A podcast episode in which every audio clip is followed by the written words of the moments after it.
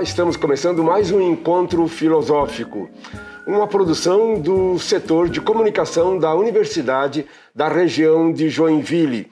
Eu sou o professor Bellini, titular das disciplinas de Filosofia e Ciências Sociais no Departamento de Direito e de Psicologia. Quero lembrar a todos que este trabalho vai ao ar quinzenalmente, sempre aos sábados. Nós convidamos a todos a nos acompanhar. Nós temos um, um e-mail, encontrofilosófico.univille.br. Nós estamos hoje aqui com o professor historiador Diego Finder Machado. Ele é graduado em História pela Universidade da região de Joinville, mestre em História pela Universidade do Estado de Santa Catarina, doutor em História também pela Universidade do Estado de Santa Catarina e professor adjunto de Teoria da História, História da Ásia e África, Ciências Sociais, Filosofia. Espero que eu tenha citado todas as tuas áreas é, de atuação, que eu sei que são é, bastantes. Eu, Diego, seja muito bem-vindo aqui com a gente. Obrigado, professor Bellini. Agradeço muito o convite para estar aqui nesse evento, nesse, nesse, nesse evento que é esse debate incrível que está acontecendo na universidade. Esse espaço para os professores poderem discutir temas né, que atravessam suas aulas. De fato, eu sou um professor que estou em vários lugares pela universidade, mas sempre tentando aproximar esses debates teóricos. Então, acho que vai ser uma conversa muito agradável nossa hoje. Nós já falamos um pouco aqui sobre design, já falamos de economia e agora falando de história e relacionando filosofia e história, eu acho fundamental. É uma área. São nossas paixões comuns, né, professor Bellini? Perfeito, perfeito. Bastante comuns e por isso, talvez, né, o, o gosto tão, uh, tão forte. A primeira pergunta que eu gostaria de fazer é a seguinte: antigamente havia uma coleção de livros, tudo é história. É verdade? Tudo é história? Somos frutos da história? Ou essa coisa de que tudo é história é uma construção ideológica de um Marx, de um Hegel, e nós talvez sejamos apenas frutos é, de uma série de fatores. Como é que tu vê a história? É um estudioso da história, um historiador, né? É, trabalha com teoria da história. Como é que tu vês isso? Olha, essa pergunta é muito interessante, né? Essa coleção Tudo a História é uma coleção bem útil, né? A gente, quando está estudando na graduação, a gente recorre bastante a essa coleção. E essa expressão Tudo a História, né? Atravessou diferentes correntes teóricas aí ao longo dos séculos, né? Isso também nos leva a pensar a ambiguidade do próprio termo história, que a gente usa a mesma palavra história para falar das nossas experiências como agentes da história, né? os processos que vivemos enquanto sujeitos que vivemos com outros sujeitos no mundo social, e também usamos história para a ciência que estuda tudo isso. É, quando a gente fala tudo é história, a gente tem que pensar de que história nós estamos falando. Né? Quando a gente pensa tudo é história hoje, a gente está pensando uma expressão que tudo pode ser historicizável, é, que tudo pode ser um objeto da história. Isso a gente aprendeu muito no século XX, com diferentes correntes historiográficas que começaram a problematizar outros temas, trazer outros sujeitos para a história. Ah, então, a gente começa a pensar que várias coisas podem ser historicizáveis. Né? Eu sempre falo para os meus alunos, por exemplo, de um historiador francês chamado Michel Pastoriot, que fez a história das cores. Né? E pensar como as cores são é, utilizadas em diferentes momentos da história como símbolo de distinção social, como símbolos de poder, como as cores foram usadas em movimentos revolucionários pensar sobre isso, ou seja, novos temas entram. Então, a, a ambição de que tudo é história, né, desse ponto de vista de que tudo é historicizável, tem essa ideia de que a gente pode abordar temas muito diferentes do ponto de vista da história, dando uma densidade temporal para isso, entendendo que as coisas que existem hoje é, foram construídas num processo histórico mais longo. Tudo que existe no, no, ao nosso redor pode ser reportado historicamente. Pode ser reportado historicamente, ainda que a gente possa também ver limites a isso. Né? Os teóricos pós-coloniais, por exemplo, vão lembrar que a própria ideia de história é uma ideia ocidental e que existem outras maneiras de relacionar o passado no presente que não são pela historicização. Né? Então, a ideia de história acabou entrando em mundos, por exemplo, indianos, né? como um historiador indiano que eu gosto bastante, que é o de Pesh a partir do processo colonizador. Não quer dizer que as pessoas não tinham passado? Tinham, só que lidavam de outra forma. Como a história tem seus princípios de racionalização próprios, que exigem determinados métodos dentro de um campo científico, é, algumas coisas ficam à margem da história. Né? Alguns passados ainda são subalternos, porque esbarram com outras maneiras de acionar o passado no presente que não é da maneira histórica como a gente está acostumado a pensar. Né? Mas ainda é, há esse esforço né, de fazer história, por exemplo, vista de baixo, como a historiografia inglesa, né, a historiografia britânica da história social, com o Thompson, por exemplo, o Hobsbawm, Hobsbawm. vão chamar a atenção. A gente pode pensar a história das, das margens, né? E aí talvez uma inspiração Foucaultiana, né? ou seja, aquele que é o anormal, aquele que está fora dos padrões, o que não é convencional. Marginal. É, é entender outras coisas. Então, é uma, uma ambição que, que se expandiu muito pelo século XX de ampliar essa ideia. Porque o Hegel coloca muito a história em função do Estado, né? Sim, sim. É o espírito da sociedade. E então... aí, aí acho que é uma questão interessante, porque eu acho que quando a gente está falando das filosofias da história, e aí podemos falar do Hegel, mas também podemos falar do Kant, né? Sim, no seu texto sim. lá, a história, a história universal de um ponto de vista cosmopolita. Isso. Né? O que tem, tem em jogo ali não é o historicizável, não é o que, o que é possível entender por uma disciplina da história, mas entender como esse processo funciona. E vão tentar achar um sentido para a história. Qual que é o fim da história? Né? Para Kant, o fim da história é a razão. Né? razão. Um mundo mais moralizado pela racionalidade, né? onde vai ter a paz perpétua, onde paz esse perpétua. mundo vai melhorar. Ou seja, é o processo do esclarecimento, nos tornamos cada vez mais esclarecidos. Para o Hegel é a liberdade. É, então, nós somos sujeitos livres. E aí o Hegel faz umas coisas que são, digamos, para o nosso olhar de hoje, horrorosas, quando ele fala da África, por exemplo, que coloca a África, a Ásia, a América fora da história. Porque a história que ele está contando é da, o sentido desse processo histórico que atravessa qualquer Perfeito. particularidade. Uma Aí, visão ideia eurocêntrica total. Universalista e eurocêntrica. E o que está em jogo ali é uma história com H maiúsculo. Como se todos nós tivéssemos sujeitos a uma, uma história, né, que é um, esse, esse singular coletivo, ou seja, uma, uma palavra singular que para várias experiências, ou seja, todos nós somos determinados por um processo histórico que está para além das nossas vontades particulares. E talvez isso a gente, por isso que é interessante que a gente fala tudo é história, o que que está querendo dizer? Estamos todos presos a essa história com H maiúsculo, seguindo aí um, um sentido, um fim especificado pelas filosofias da história, ou tudo é história no sentido de que a gente quer historicizar tudo. E historicizar tudo na sua complexidade, na sua totalidade, colocando aspectos políticos, econômicos, Exato. culturais e atravessando essas possibilidades. Eu acho que como historiadores, né, e, e, dialogando com as filosofias, mas pensando como historiadores, a gente tende para essa perspectiva de entender que tudo pode ser historicizável, né? Eu acho que é uma ambição nossa. Né? Perfeito, muito bom. É, é e agora vamos para o Foucault.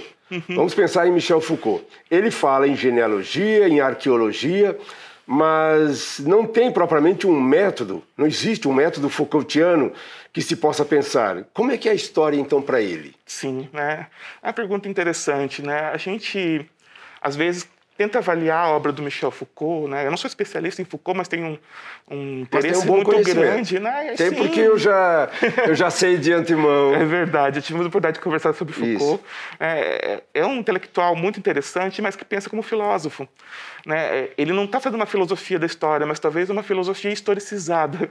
Ele tenta fugir dessa sentido da história do Kant, do Hegel, e tenta pensar descontinuidades. Então, mais do que um sentido é, comum, as coisas vão se encadeando por um fim determinado, existem momentos de rupturas, de descontinuidades. Ao fazer isso, ele se aproxima muito da história. É um filósofo que vai para os arquivos, que vai pesquisar, embora não faça uma, uma historiografia como a gente está acostumado a fazer dentro do campo da história. Mas ele lança problemas que são interessantes. Quando ele fala, por exemplo, de arqueologia ou de genealogia, ele está colocando, ele, ele entende que é o presente que é o ponto de problematização. Né? E aí é nesse presente que eu vou escavar eu vou escavar diferentes camadas de saberes que foram construídos na história. Quando eu faço essa escavação, eu não, não chego numa origem. Aí ele quebra com o mito das origens do historiador, a busca da origem das coisas. Não, não tem uma origem. Tem momentos, tem camadas, tem sobreposições. O mesmo processo quando ele vai pensar os poderes. Né? O poder, eu acho que Hoje a gente não consegue mais pensar tão bem o poder sem lembrar do Foucault, né? porque ele Isso. diz que o poder não está só nas instituições, o poder não está no Estado que nos oprime, que nos obriga, que nos, né, e ao mesmo tempo nos acolhe. O poder está por tudo. O poder é microfísico. E poder, As relações sociais são compasso de poder. Compasso de poder, porque a gente não detém poder, a gente exerce poder. Exerce. Né? E às vezes a gente, o nosso poder está no poder do outro, a gente se utiliza da força do outro, até de forma tática, para a gente se empoderar né? nas nossas lutas, nas nossas conquistas. Então é um autor interessante que traz temas que me interessam muito, que vão para essas margens né, da, da história. Falar, por exemplo, dos loucos, dos prisioneiros, né, dos anormais, da história da sexualidade. E é um autor que influenciou muitos outros historiadores, que aí vão fazer pesquisas, digamos, com os métodos da história, mas muito inspirado pelas teorias Foucaultianas. Ele influenciou a história, a filosofia, é, a psicologia, o direito, direito, uhum. com certeza. Alguns dizem que o Nietzsche foi o último dos modernos e Foucault seria o primeiro dos pós-modernos. Por causa dessa desconstrução. E o Foucault era um Nietzscheano. Sim. É? Sim, eu, eu, eu, fiquei pensando muito sobre, sobre isso, né? É, o, no ponto de vista da história, né, a gente estuda um texto do Nietzsche que eu gosto bastante, que é a segunda consideração intempestiva, que eu lá discuto com os meus alunos em teoria da história, a gente fica lá debatendo. Esse texto do, do Nietzsche, né, ele estava muito inspirado por um, um, historiador suíço que trabalhava com ele na Universidade da Basileia, que é o Jakob Burckhardt, um historiador da arte muito conhecido, e que fez umas reflexões sobre a história. E ele assistia às aulas do Burckhardt e ficou pensando sobre uma questão que talvez seja a nossa questão ainda hoje. Para que serve a história? Né? De que maneira a história pode ser boa para a vida? Em que sentido ela pode oprimir a vida? É? Então, nesse debate, o Nietzsche eu acho que faz uma das primeiras críticas contundentes da historiografia do século XIX, de uma historiografia que acreditava que era possível recompor o passado, coloca os limites disso, é, de uma historiografia é, que ele chama de monumental, de uma historiografia antiquária, né? Então, ele lança uma crítica a esse, a esse, modo moderno de pensar a história, tanto do ponto de vista das, dos próprios historiadores, né, das historiografias historicistas do século XIX, como das filosofias da história. Ele está criticando essas duas maneiras e propondo uma outra maneira de lidar com a história, que é uma história que responda a, aos interesses de vida do, do presente. Né? E, sem dúvida, o, o Foucault, né, o, Foucault também muito inspirado nisso. Né? Então, eu acho que talvez o, o Nietzsche seja um crítico da modernidade, assim como o Foucault. Perfeito. A ideia de um Foucault pós-moderno, né, eu, eu penso que ele seja mais um pós-estruturalista, né, que é um movimento é, mais francês, digamos ele, assim. Ele se auto... Sim, né, é, é, é, que é um movimento que vai tentar romper com a ideia do, do pensamento estruturalista que via muitos binarismos, né, homem e mulher, negros e brancos. E esse movimento pós-estruturalista, que não é só o Foucault, né, a gente pode colocar aí o Derrida, por exemplo, Deleuze, Deleuze. Né, eles estão propondo modos de desconstruir é, o funcionamento dessas dicotomias do mundo. Né? Edgar Morin. Exatamente. Estão propondo outros modos de entender. Então, entre o negro e o branco, existe uma série de outras co coisas no meio. Entre homem e mulher também.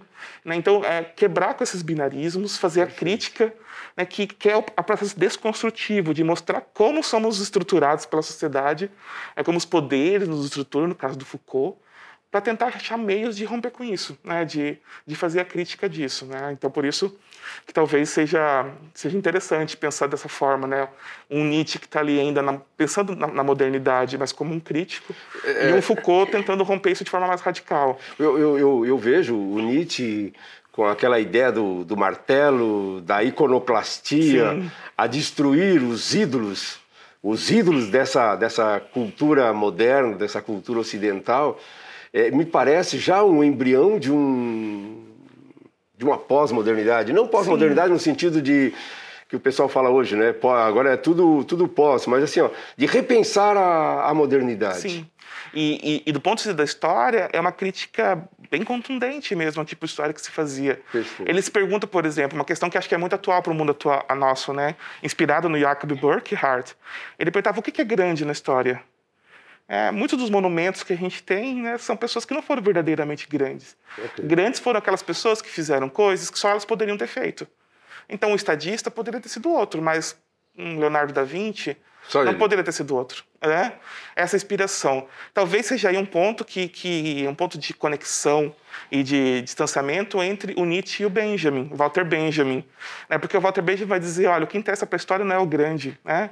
são os pequenos, né? são os oprimidos, os que é, ficaram soterrados pela história. Já, já que tu entras no, no, no, no Walter Benjamin, é, a questão seguinte já seria essa. Uhum. Então já posso puxar e emenda exatamente naquele ponto que estavas colocando. É possível conciliar a noção de Walter Benjamin da teoria crítica, que tem aquele aproximação com, com o marxismo e com a escola de Frankfurt, uhum. com a noção de, de Foucault, é, há convergências, há divergências ou não há? Eu acho que eles, eles fecham. Olha, eu sempre sou favorável que, que são possíveis convergências. Né? Como músico que sou, eu acho que a gente pode criar formas de harmonização que às vezes são dissonantes, mas que permite a gente olhar o mundo de outro jeito. As teorias né, são lentes que a gente usa para fazer nossas perguntas, para se inquietar pelo mundo. E sem dúvida esses dois autores, né, o Benjamin e o, e o Foucault, colocaram perguntas muito contundentes.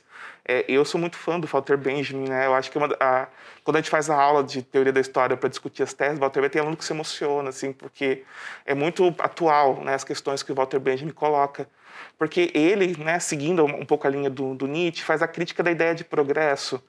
Né? A modernidade ocidental foi muito otimista em relação ao futuro. Né? Ao tentar romper com o passado e criar esse passado que é ultrapassado, que não é mais um passado que sempre é atualizado, mas é, é outro que tem que ser deixado para trás, e se voltar para o futuro, tentar entender esse futuro, criou-se um otimismo com o futuro que o século XX, com as suas atrocidades, com as guerras, com o holocausto, criou um desencantamento. A modernidade foi um pouco romântica, né? Um pouco romântica. Um pouco romântica, aquele alfo clero dos alemães, idealista talvez, né? idealismo. E, e o mas veja, né? O Walter Benjamin ele vai aproximar uns pensamentos, algumas coisas que são parece que incompatíveis. Ele se aproxima de uma leitura do marxismo, né? crítica ao marxismo, principalmente a sua versão mecanicista Exato, do marxismo. Ele se aproxima do romantismo alemão, mas o romantismo crítico do capitalismo, porque a ideia de que para fazer a crítica do progresso a gente precisa preservar algumas coisas e não somente destruir e criar nova, novas coisas.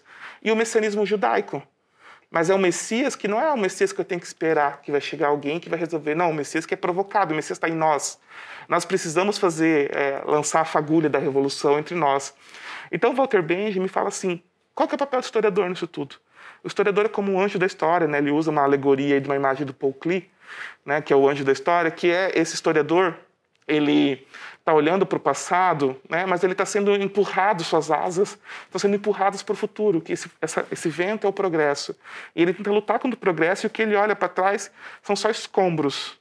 É, entre esses escombros tem várias experiências de vida que foram silenciadas, que foram abafadas.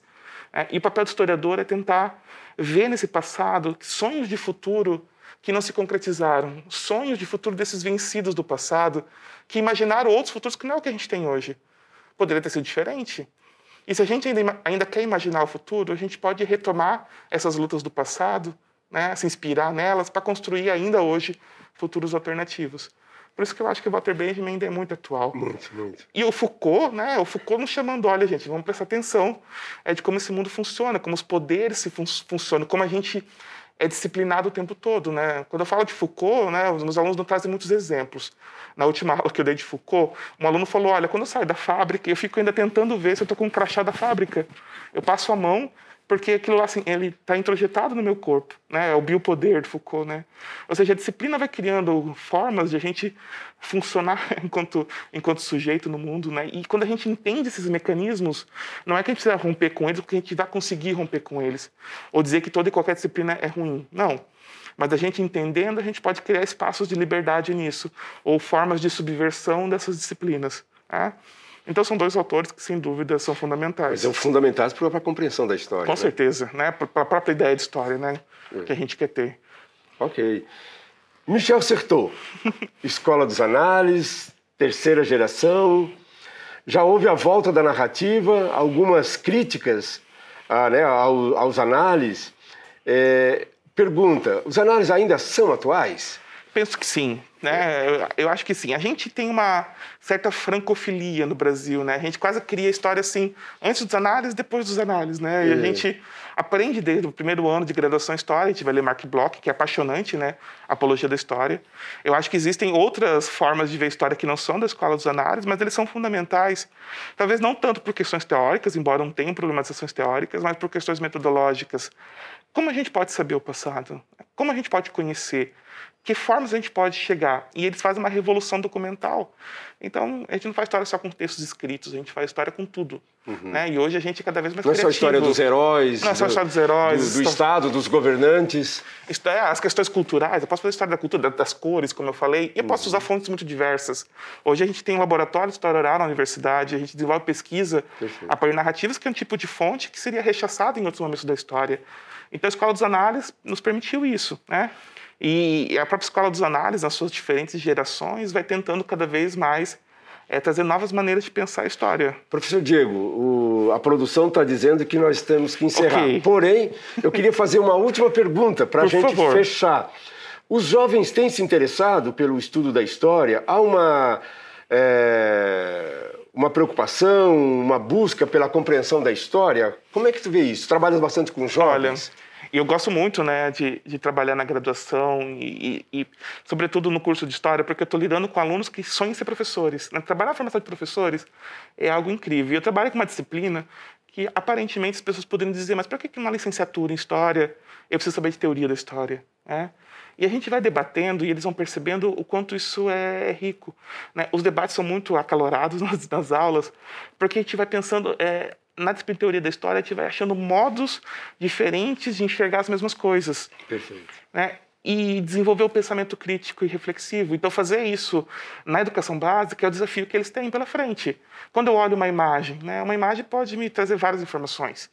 Ah, mas isso vai depender, a minha leitura vai depender das lentes teóricas que eu utilizo, do meu modo de ver. Certamente. Né? Então, é, eu gosto de trabalhar porque a gente trabalha, é, eu posso ter, ter minhas preferências teóricas, mas trabalha com várias, né, com a historiografia. Fala, olha, gente, nós vamos passar por várias, não vamos conseguir se aprofundar em todas, mas vocês vão poder escolher algumas né, que vocês se interessam mais, se aprofundar. Né, e pensar modos diferentes de ensinar e aprender história a partir dessas teorias.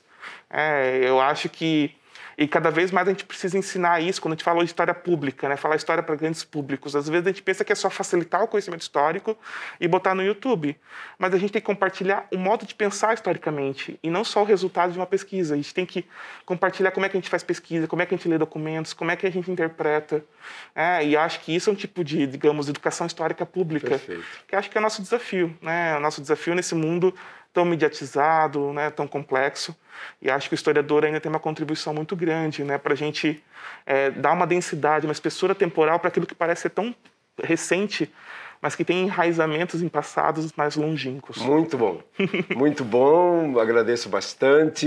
Não sei se tens mais alguma coisa para acrescentar. Eu só queria mesmo agradecer, né? Eu acho que estou muito honrado com esse convite, né? Eu sou um professor novo na Univille ainda, então mas me sinto muito honrado estar aqui. Com muita informação para passar. É, fico também bastante, bastante feliz do, da, da tua aceitação, claro. certo? Pessoal, nós estamos encerrando então esse nosso encontro filosófico. É, lembrando a todos que sempre é transmitido quinzenalmente, sempre aos sábados, e nós temos um e-mail para receber sugestões, críticas e, questionamentos que é encontrofilosófico@univille.br. Muito obrigado a todos que nos acompanharam até aqui.